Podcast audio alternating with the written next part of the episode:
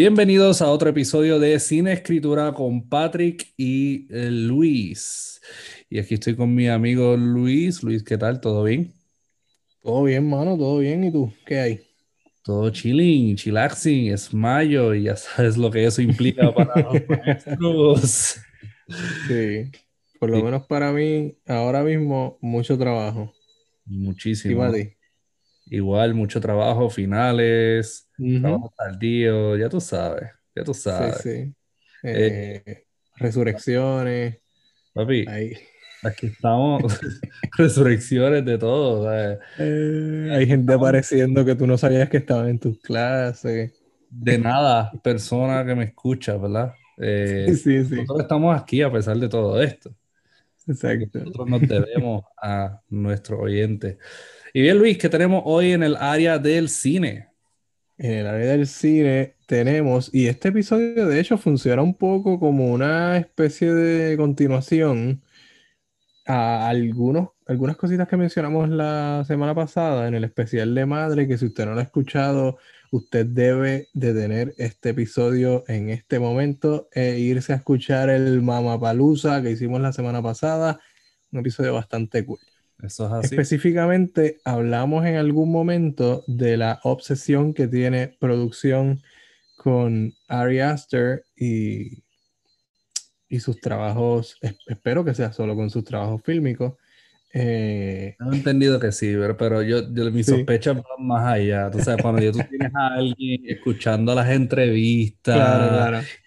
de Buscando en todos "Acho, los yo- podcasts que él ha participado para, para escucharlo.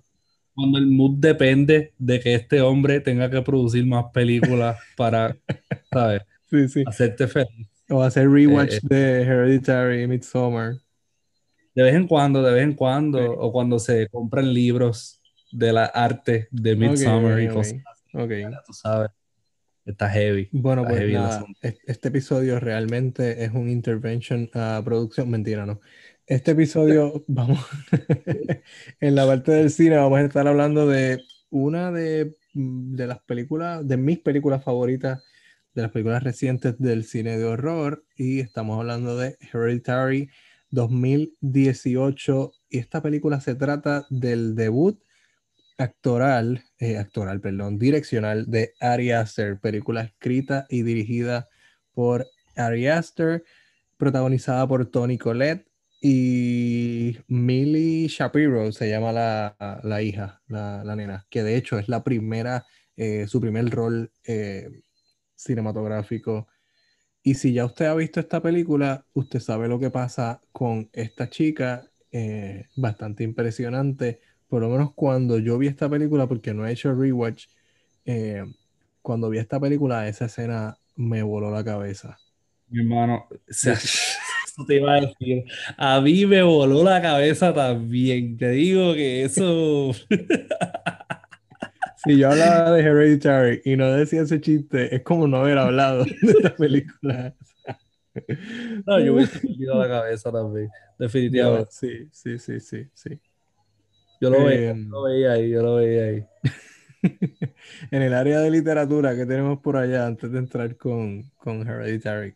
En el área de literatura tenemos una fuente de grandes ideas que mucha gente desconoce, ¿verdad? Eh, y es algo sorprendente, a pesar de que pues, eh, ha sido sujeta a críticas y todo eso, por la originalidad de eh, sus obras. De todos modos, de todos modos, eh, lo que vamos a tocar hoy es de Daphne du Maurier y él es el cuento Don't Look Now. Y sí, eh, si usted es un cinéfilo, eh, probablemente usted ha- habrá escuchado de la famosa película ¿verdad? de, de Don't Look Now, eh, que está en Criterion. way, ¿sabes que yo la descubrí hace relativamente poco? Yo no sabía de la existencia de esta película. Eh, y, y- y hace poco cuando la descubriste tiene que ver con que yo estaba hostigándote para que la veas. Más o menos, sí, sí, sí. Exacto. Esta fue una de las películas que Patrick me presentó. Eh, Con todo eso estás siguiendo las instrucciones del título, porque no, no las estás visto. diablo. Sí, Ah, sí, sí. Don't Look Now. Ah, ¿viste? Sí, sí, sí. No, yo no soy el único que, que hace chistes referenciando películas aquí. Para, para que veas, para que veas. Pero de todos modos, Eh, es excelente cuento, excelente escritora y de verdad estoy bien feliz que vamos a tocar el tema de lo la escritura de Daphne du Maurier. Eh, Luis, cuéntanos, danos un poquito, danos tu opinión sobre Hereditary. Eh, a, mí me encantó, pero me gustaría saber qué, qué pensaste. Que la primera vez que tú te sentaste a ver esta película de Ari Aster. Primero, ¿fue tu primera película de Ari Aster cuando la, cuando la viste? Sí, sí, las he visto en orden, las películas de él. Sí, sí, sí. A ver, pues, ¿qué, Y me pasó más o menos lo mismo que a producción, fíjate, después de ver las dos películas de él, como que me obsesioné un poquito con su trabajo y como lo otro que hay de él, eh, eh, yo creo que, yo creo que es en YouTube que está el cortometraje. Sí, Eh, el de, no, no recuerdo cómo se llama, pero es el proyecto que él hizo para su grado de cine, el cortometraje que... tú dices el de, el que, el, el de el padre e hijo y la Ajá, ajá, ajá, ajá, Ah, ese mismo. Que debe- deberían verlo, deberían verlo también.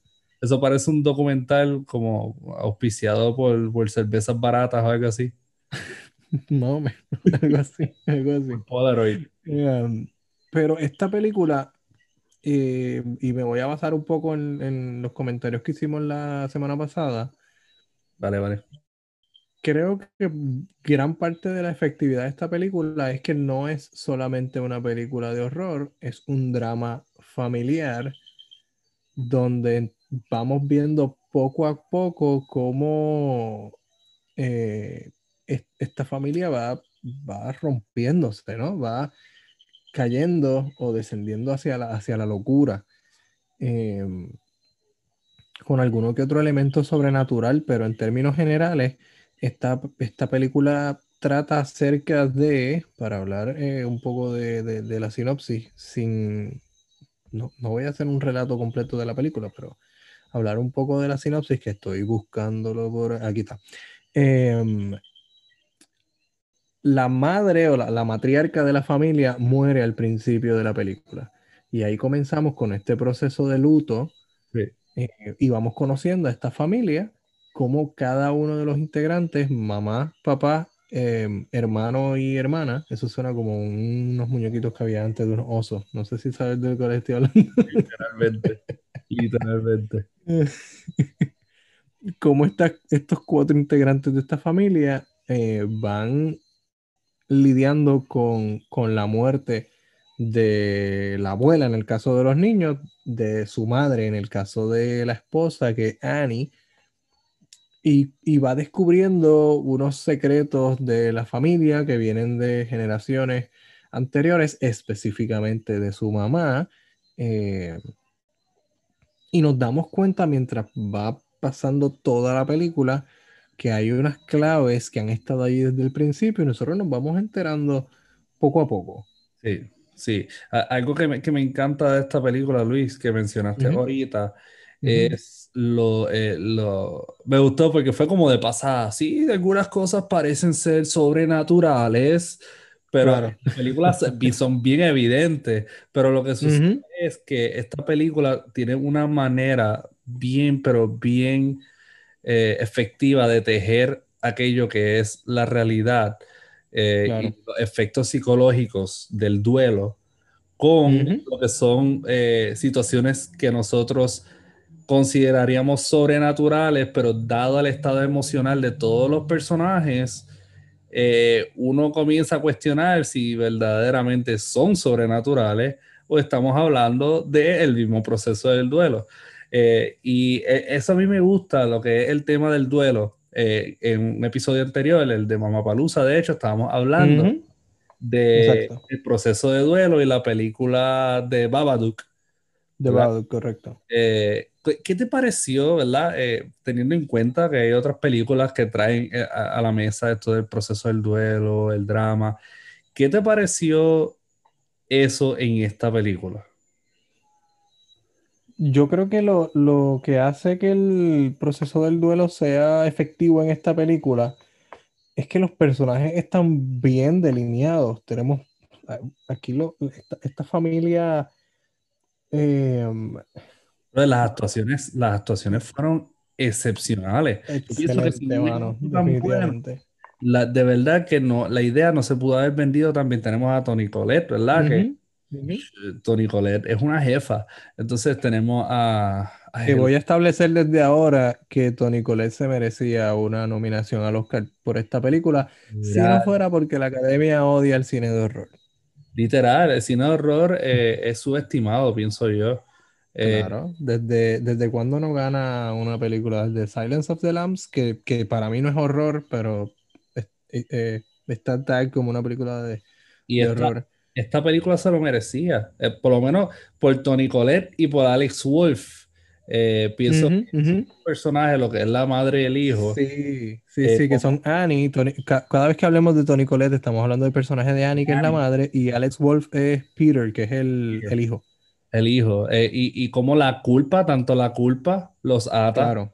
porque tenemos que la madre, no solamente ella siente el dolor del duelo, la pérdida eh, de dos seres queridos, porque empieza con uno después eh, esto va progresando y sigue otro y así sucesivamente.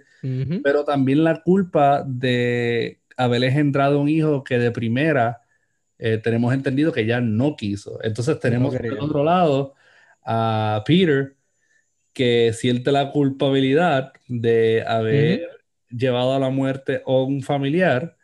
Claro. Y eh, su relación extraña con su madre, ¿verdad? Teniendo en cuenta que ella no lo, quiso tener.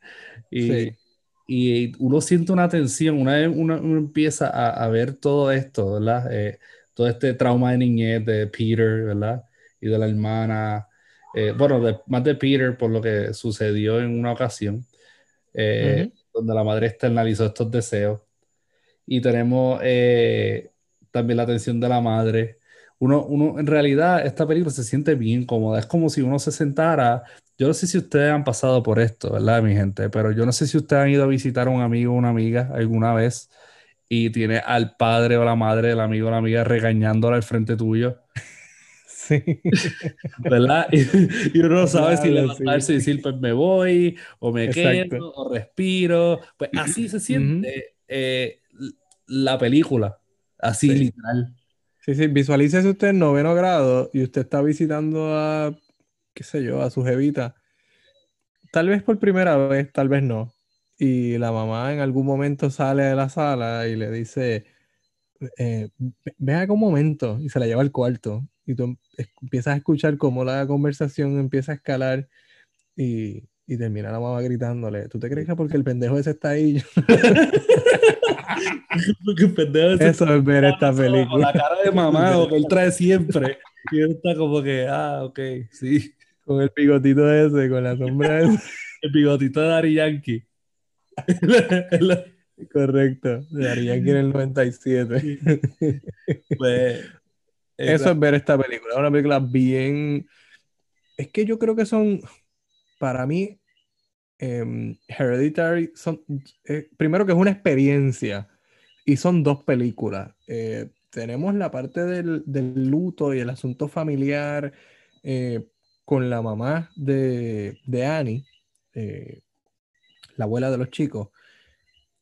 Y después de ya en el, después del primer acto, ya cuando entramos al segundo acto, que ocurre el evento este, eh, que le vuela la cabeza a uno, ah, la película se va por otra parte, bueno, la película que le vuela la cabeza, no, no, puedo decir eso sin reírme.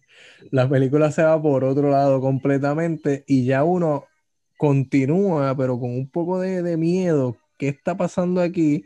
hacia dónde vamos, pero me voy a quedar viendo la película. Porque si esto acaba de pasar. Uno se ve forzado a dar cara. Ah, sí, sí, sí, sí. Se, da de frente con la realidad, De, que esta, de que esta película va y te va a dar duro. O sea, de que esta película te va a dar bien duro. Sólido, sólido. Sí, sí, sí. y eh, te va a dejar impactado. Mira, Luis, algo, algo que, que, a mí me choca, y yo creo que es algo que contribuye a la atención que uno siente, ¿verdad? Al ver esta película. Mira, yo te digo algo, para, para decirte más, cuando yo fui al cine de esta película, yo estaba de viaje, yo estaba en una conferencia eh, en Washington, D.C.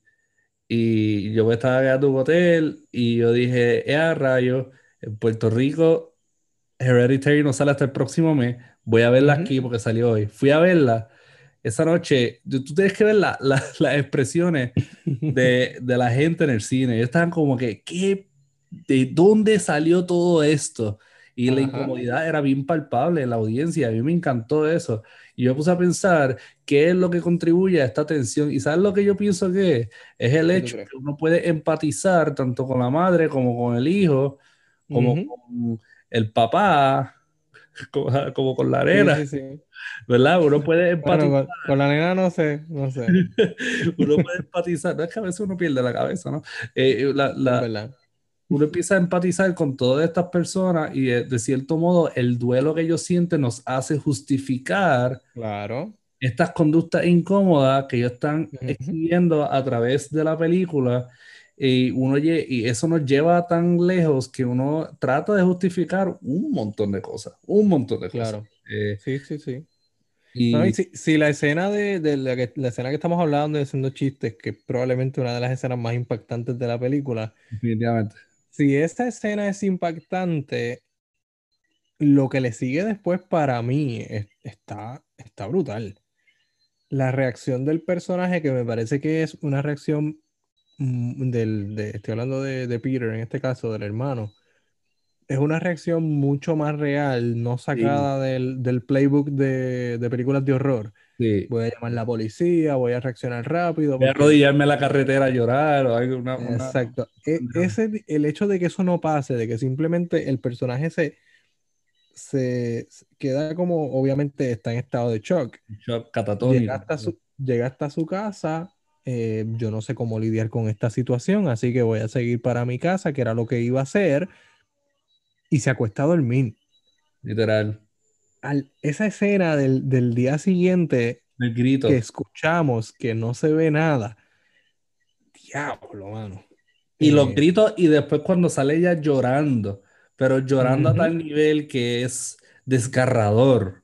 ¿Sabes? Tú sientes que ella está llorando desde lo más profundo, ¿sabes? Eh, Para mí eso es Tony Colette eh, en, en, su top está ella. Eso es otra cosa. De verdad que eso, eso es otra cosa, Tony Colette. Eh, eh, y después de esa escena, eh, hay una confrontación en una parte entre este, Tony Colette y Peter, entre Annie y Peter. La, la, la, escena de, de, la cena, la de la ah. en la mesa. Ah, Genial. Cómodo. Dios. Pero la actuación excelente, tú sabes. es eso. Y, y yo creo, es, es, verdad, ahí se la comen em, Annie y Peter, o sea, el personaje de Tony Collette y Alex Wolf, pero el papá.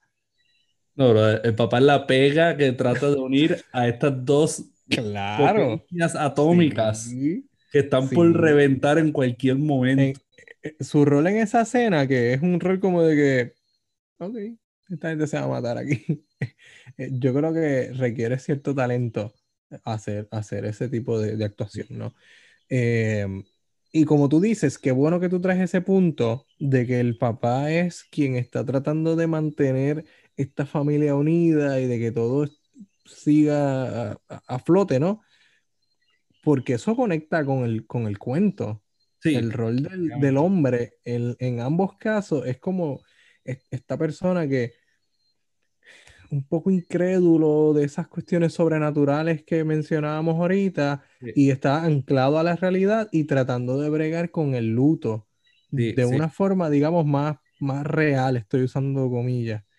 Em, Quisiera y el rol de la madre en ambos casos es la búsqueda de lo que se perdió, tratar como de, de, de aferrarse a lo que era que ya no es. Exacto. Eh, quisiera aprovechar entonces para pasar el cuento, ¿verdad? Y, sí, y seguimos hablando de los dos. Dale, sí. Los, trazar esos paralelos. Mira, el cuento Don't Look Now, ¿verdad? Por Daphne du Maurier fue publicado en 1971 eh, en una colección llamada, eh, titulada Not After Midnight. A pesar de que pues, se publicó ahí, estábamos hablando, ¿verdad?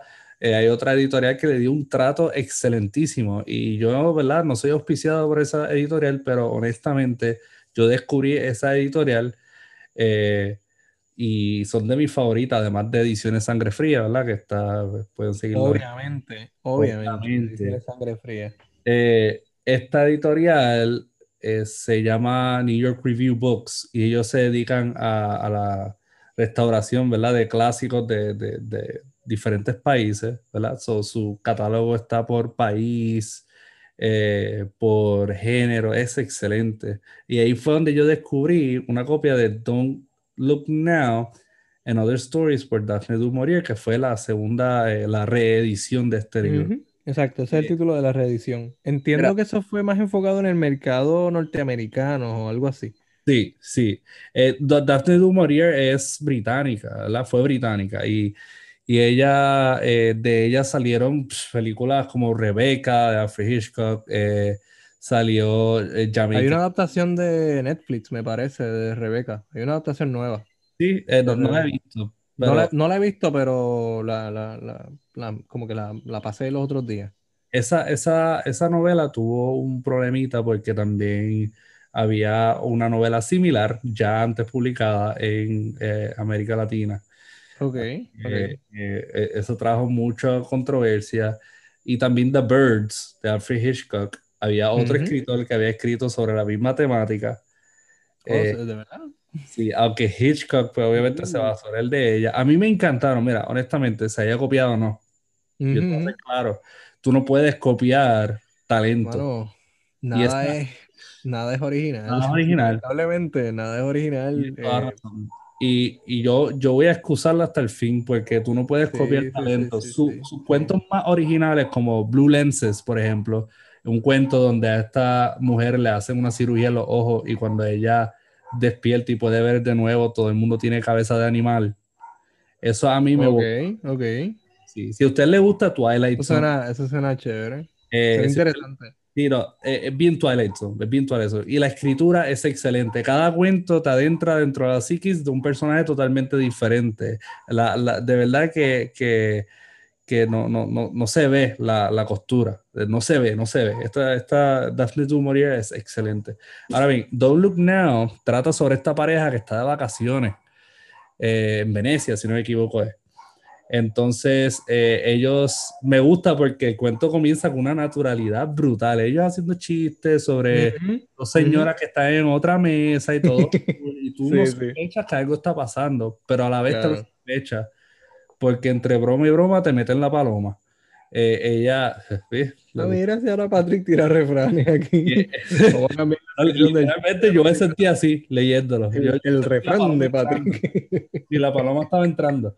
Y de verdad te va tirando alusiones de que algo pasó. Entonces se revela eh, que estas dos, estas dos señoras, una estaba mirándolos mucho entonces se revela que sí la estaba mirando, pero la que la estaba mirando era una señora ciega. Y la señora quería compartir con ellos que había una niña acompañándolo. Y ellos recientemente habían perdido una niña. Por si fuera poco, que la señora ciega los está mirando, estoy usando comillas. La señora ciega no solo los está viendo a ellos, sino que ve a una tercera persona en la, en la mesa. Eso es un sábado cualquiera en Venecia ya sabes, si quieres tirarte unas vacaciones extravagantes, vaya a Venecia y vayan de la primera señora ciega. Entonces, ¿verdad? Al principio. Lo bueno es que, lo bueno es que viajan dos, pero hay más en el corillo, o sea, hay más gente con ustedes. Está la extra, está la extra. está la extra. Mira, vamos nosotros estamos en un episodio hablando del luto y de la pérdida, que supone que es un tema bien serio, y estamos haciendo los peores chistes del podcast. Lo único que tienen que perder de esto es el tiempo, así que tranquilo. mira, mira, entonces cuando sucede esto, tenemos la reacción que tú describiste ahorita, Luis. Tenemos a este hombre que es como que, ah, aquí vamos. Y tenemos a la, a la esposa que está como que, ay, ¿cómo va a ser? ¡Wow! ¡Qué bendición! ¡Qué increíble! Y ella como que se obsesiona con esta temática de que la hija lo está acompañando y él está como que, tipa, bájale, porque ya yo pasé los papelones de los papelones contigo y ahora yo no quiero recaer en eso. ella, eh, ella lo toma como una especie de señal. Sí, sí, sí. Entonces, después de eso, ¿verdad? Empiezan a suceder un montón de cosas, como por ejemplo, eh, en una noche ellos ven, bueno, el hombre ve a una nena con un raincoat, ¿verdad? Paseándose entre unos barcos, que eso sirve de, plot twist eh, en una parte, que lo voy a mencionar al final. Eh, vayan y leanlo. Y también suceden otras cosas, como por ejemplo, la, una de las hermanas, pues eran hermanas, de la, la ciega y la otra, le dice a la, a la, muchacha, ah, ustedes tienen que irse antes de que se cumplan las 24 horas. De, eh, las 24 horas. Sí. Y, y son gemelas, de hecho. ¿Ah? Ellas son gemelas, de hecho, ¿verdad? Sí, son gemelas. Y sucede algo que el hijo de ellos se enferma y la esposa tiene que coger un vuelo, pero ¿qué sucede? En una, él se, el hombre se monta en un vaporeto, en una, en una embarcación para irse. Porque él, dijo, pues yo no voy a volar, yo voy a, guiar hasta allá, eh, tomo el tren y whatever. Eh, pero cuando él se estaba yendo a, lo largo, él creyó haber visto a la esposa, a lo lejos, creyó haber visto a la esposa con la gemela, virando al hotel. Exacto. Sí, sí, en tiempo no había, no habían celulares. Y ahí empieza, porque él tiene que volver. So, ahí empieza el misterio. Eh, en, en, Venecia hay un asesino en serie que está matando mujeres. Sí, casualmente hay unos, hay unos crímenes en eso, en eso, en el tiempo que ellos están allí. Y pues ahí es, eh, como tú dices, como no hay tecnología, pues ahí, o sea, no hay, no, hay, hay tecnología, no está la tecnología en telecomunicaciones que nosotros tenemos al momento. Así que pues empieza esa, esa, búsqueda de él, él va a la policía y acusa a estas dos mujeres de que le pueden haber hecho daño a su esposa, su esposa no aparece y pues, pues por ahí en adelante. Lo primero que me gustaría señalar es eso, la Tenemos este contraste entre Hereditary y Don't Look Now, en lo cual tenemos a una mujer eh, en pleno duelo por su hija, eh, y tenemos también al esposo que tiene las mismas reacciones, porque él, yo pienso que no es que él, es, él sea escéptico, aunque sí parece ser escéptico, pero yo pienso que, que el tema se ha dado tanto y tan frecuente y él ha visto la magnitud del dolor, ¿verdad? Que esto ha, o sea, la manera en que se ha manifestado en su esposa, que él tiene que servir como ancla en todo caso. Y por eso eh, en ambas películas uno ve ese rechazo a lo paranormal y a, lo, y a las explicaciones sobrenaturales y a, la mera alusión a la hija, porque en realidad no es que ellos no estén doliendo, porque tanto en la película como en el cuento se ve algo de dolor en él, pero es esta fachada que ellos tienen que, eh, tienen que tener. Eh, antes de, ¿verdad? para enfrentarse a este duelo. Que, by the way, yo no sé si sabía, eh, pero tengo entendido, me dijo producción, que yo creo que fue una conversación que tuvimos. Ella creo que me contó que Ari, o lo vi en una entrevista, no me acuerdo, pero que Ari Aster hizo que el cast viera la película de Don't Look Now antes de, de filmar Hereditary. Yo iba, yo iba a decirte, no, no sabía ese dato específicamente, pero sí te iba a decir que él, él, ha, él ha dicho que la adaptación, eh, la película Don't Look Now, es una de sus, de sus inspiraciones en el, en el cine.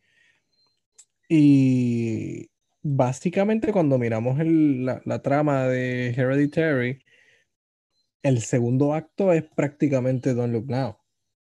Eh, después de, lo que estábamos hablando ahorita, ¿no? La escena esta de, cuando empieza el luto intrafamiliar, no, no de, aunque ya era intrafamiliar, pero no de la mamá de ella, sino cuando muere la hija, eh,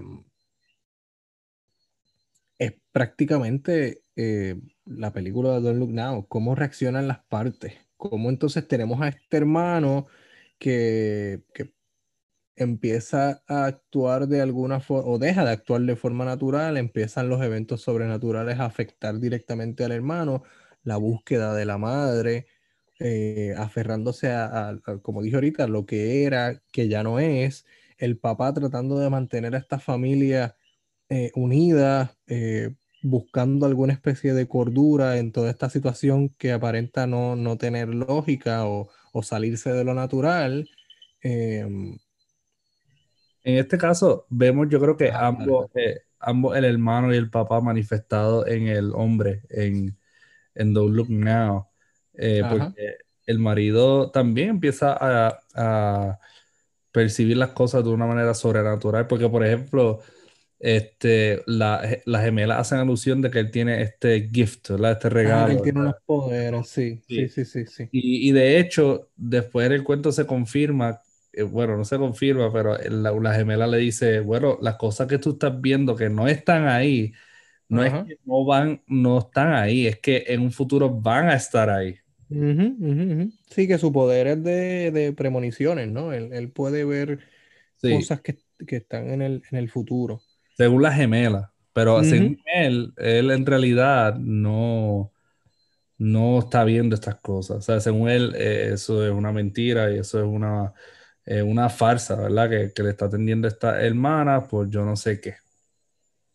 Sí, sí, sí, sí. Sí que él lo, toma como que ellas le están tirando un truco, que se ganan la vida haciéndole esos trucos a la gente para sacarle dinero, una cosa así.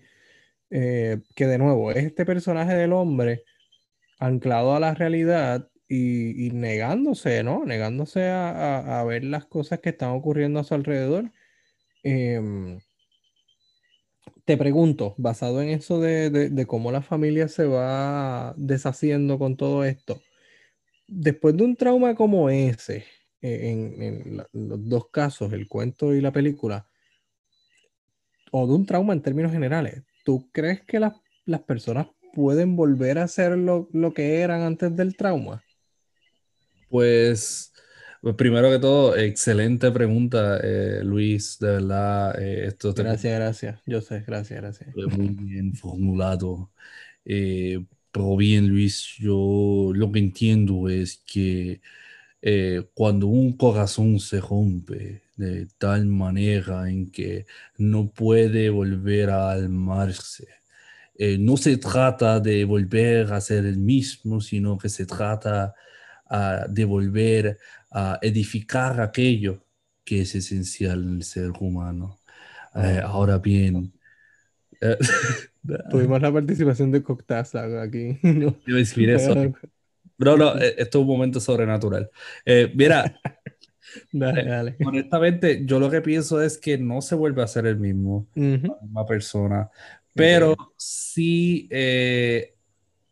hay cierta manera de poder llevar a cabo un proceso en el cual se permanezca esa conexión, ¿verdad? A través del dolor, pero no de un proceso de duelo meramente, sino que un proceso de sanación. Eh, quizá las personas dentro de un núcleo familiar no permanecerán la misma persona, pero quizás eh, permanezcan unidos a través de esta experiencia y se ayuden mutuamente como un grupo de apoyo o como ¿verdad? una pareja ¿verdad? Que, que es tu apoyo. Eh, y así ambos puedan llevar a cabo la sanación. Eh, ¿Qué tú crees? Sí, sí, estoy de, estoy de acuerdo en lo que mencionas de que no es, eh, evidentemente no vamos a volver a ser la misma persona, eh, sino que el, trauma o en este caso la, experiencia que pasamos va, se, queda con nosotros, va a ser parte de, lo, lo, que somos ahora, que somos pues alguna versión nueva de, de la persona que fuimos, para bien o para mal, ¿no? Eh, dependiendo en la medida en que trabajemos con ese trauma o con esa situación. Y creo que eh, esto se puede ver en ambos casos.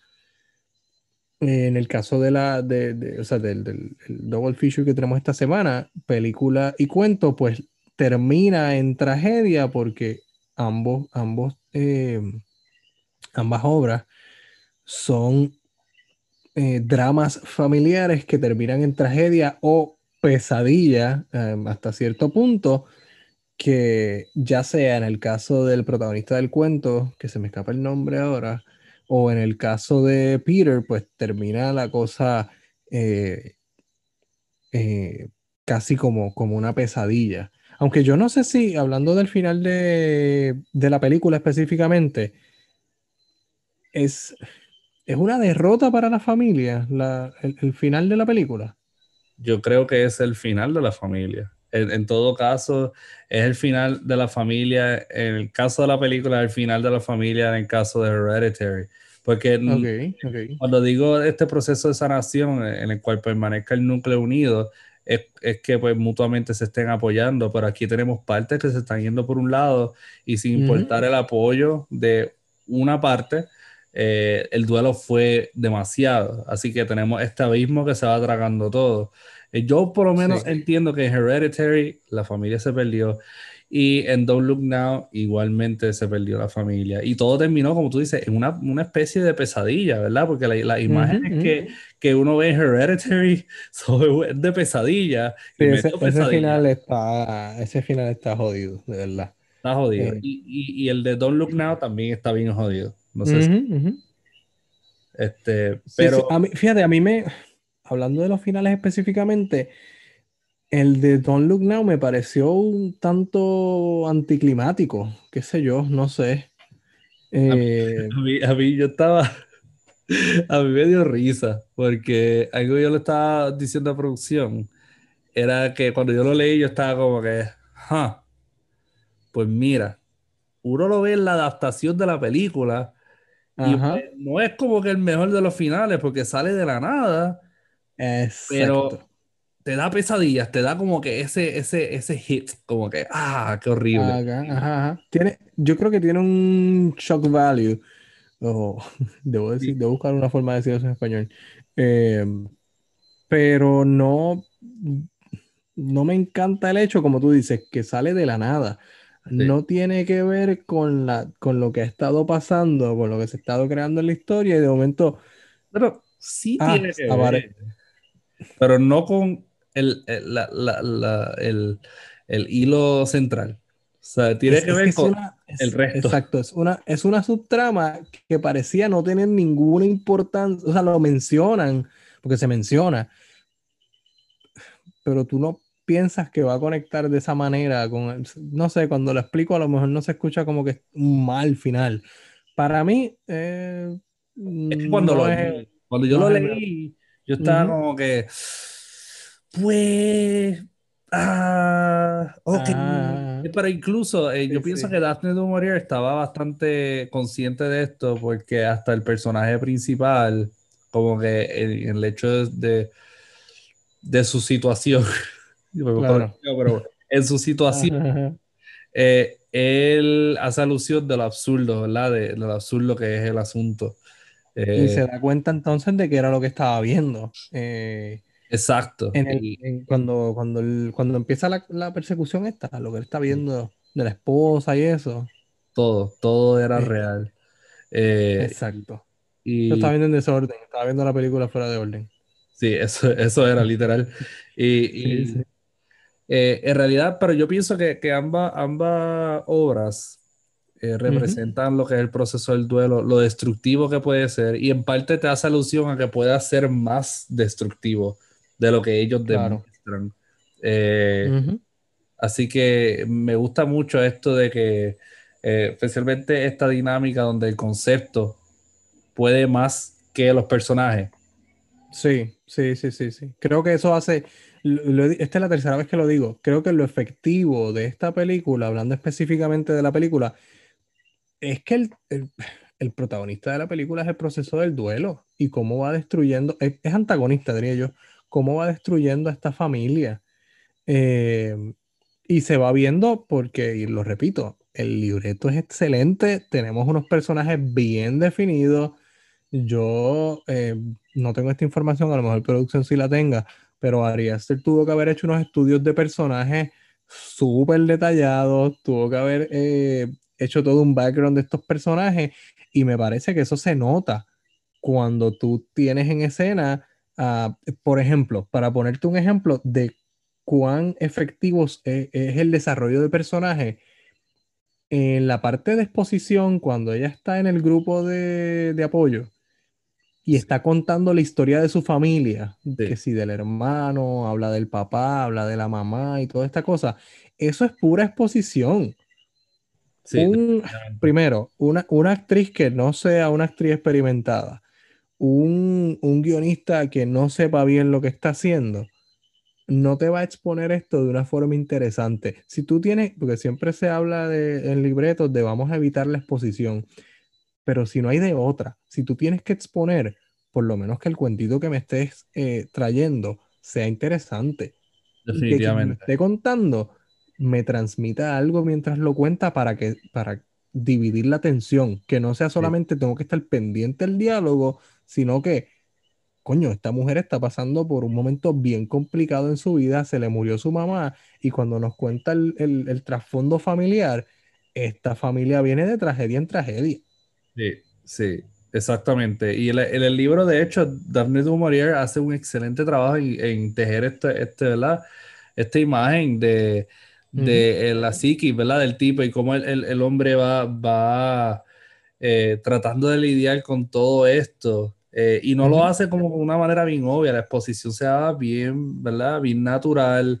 Y yo siento que hasta Daphne du Maurier tuvo que haber hecho algún tipo de research, porque honestamente eh, eh, esto, a menos que tenga, ¿verdad? Un sentido de empatía que, va más allá, pero Daphne du Maurier en ese cuento fue un camaleón. Eso no era, parecía un cuento de Daphne du Maurier, parecía una realidad donde estaban sus personajes y y uno veía gente real. Eh, al igual que en la película, ¿verdad? Al igual que en la película y, la exposición esa, como dice, eh, fue genial.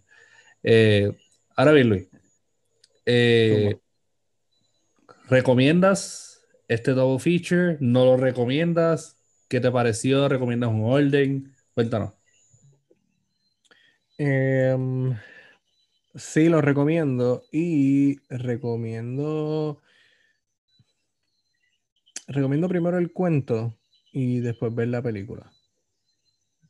Creo que tiene que ver porque yo me disfruté más la película que el cuento. So, dejen la película para el final.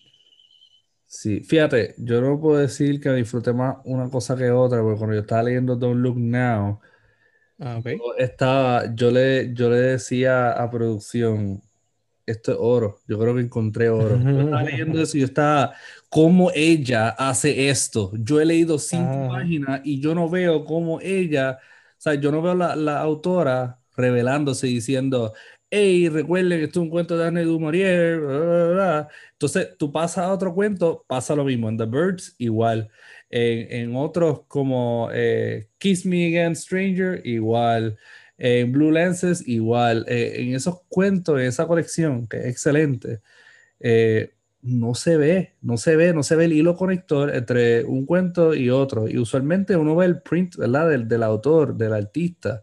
Eh, y Daphne du Maurier, el único print que tiene, yo creo que es la excelencia que ella tiene para narrar una historia y para transformarse. sí, aunque el cuento no fue, a, mí me encantó el cuento, pero tampoco lo pondría como entre los mejores cuentos. Eh, de incluso a mí me gustó, a mí me gustó. A mí me encantó, pero por ejemplo, a mí me encantó más The Birds, me gustó más Blue Lenses, pero el cuento estaba excelente.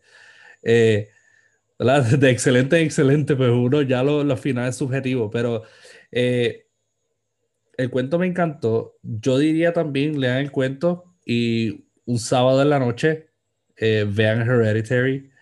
Eh, y... sabes que esta película yo la vi de día y como quiera me asusté. Como de día. O sea, no voy a decir me asusté, sino que te, crea esta incomodidad que tú te quedas como que yo no sé si quiero volver a ver esta película en buen tiempo.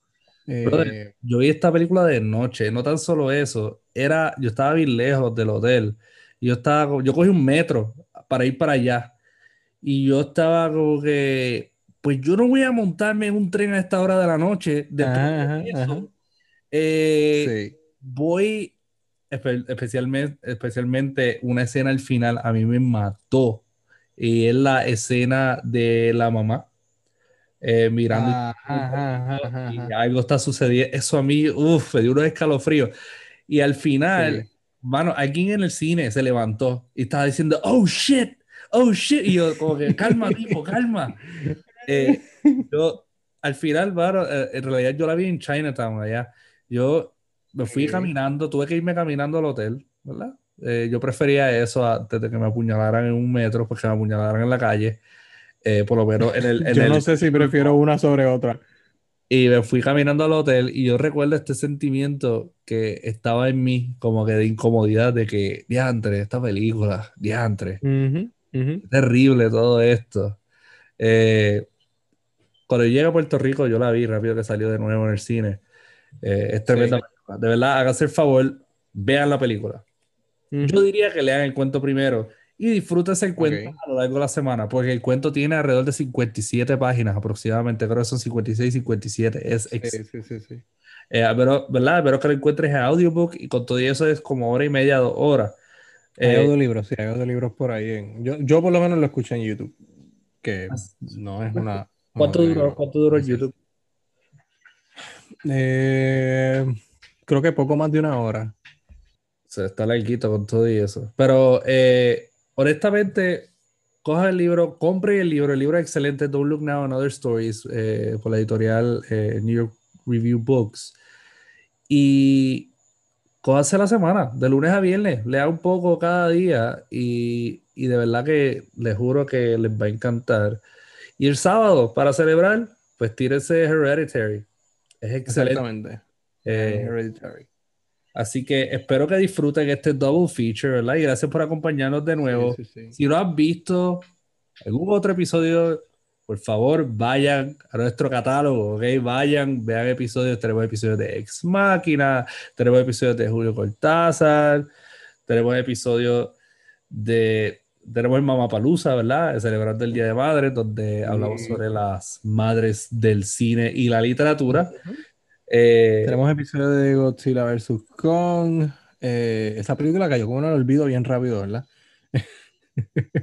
Hicimos ese episodio especial. Eh, tenemos a Kafka con Cronenberg. Tenemos a Kafka. Así que Cronenberg. Sí, sí, sí. vayan y escuchen y acompáñenos en este experimento, ¿verdad? De crear double features, ¿verdad? Tratar de unir eh, obras cinematográficas con obras literarias. Y sigan experimentando, ¿verdad? Sigan buscando cine, ¿verdad? Sigan leyendo libros, sigan explorando la arte. Bien importante. Y gracias por acompañarnos de nuevo. Eh, esta semana creo que se nos eh, unió Alemania. ¿Alguien en Alemania nos está escuchando? Alguien en Alemania. A mí me encantaría saber, de verdad. Yo supongo que es un puertorriqueño en Alemania. Me encantaría saber eso. Así que eh, estaría bastante chévere. Así que puertorriqueño o aparente puertorriqueño en Alemania que nos escuchaste. Alemán. Eh, nos puedes escribir, nos puedes escribir. Sí, nos puedes escribir. Eh, comenten, ¿verdad? síganos. estamos en Facebook, en Instagram. Eh, sin Escritura en Facebook y Escritura Podcast en Instagram. Y de nuevo, gracias por su apoyo. Un abrazo a todos y eh, nos vemos en la próxima. Eh, adiós al puertorriqueño y olvídense. de todos modos, los apreciamos a todos. Así que gracias por su apoyo. Nos vemos en la próxima. Se cuida, nos vemos en la próxima.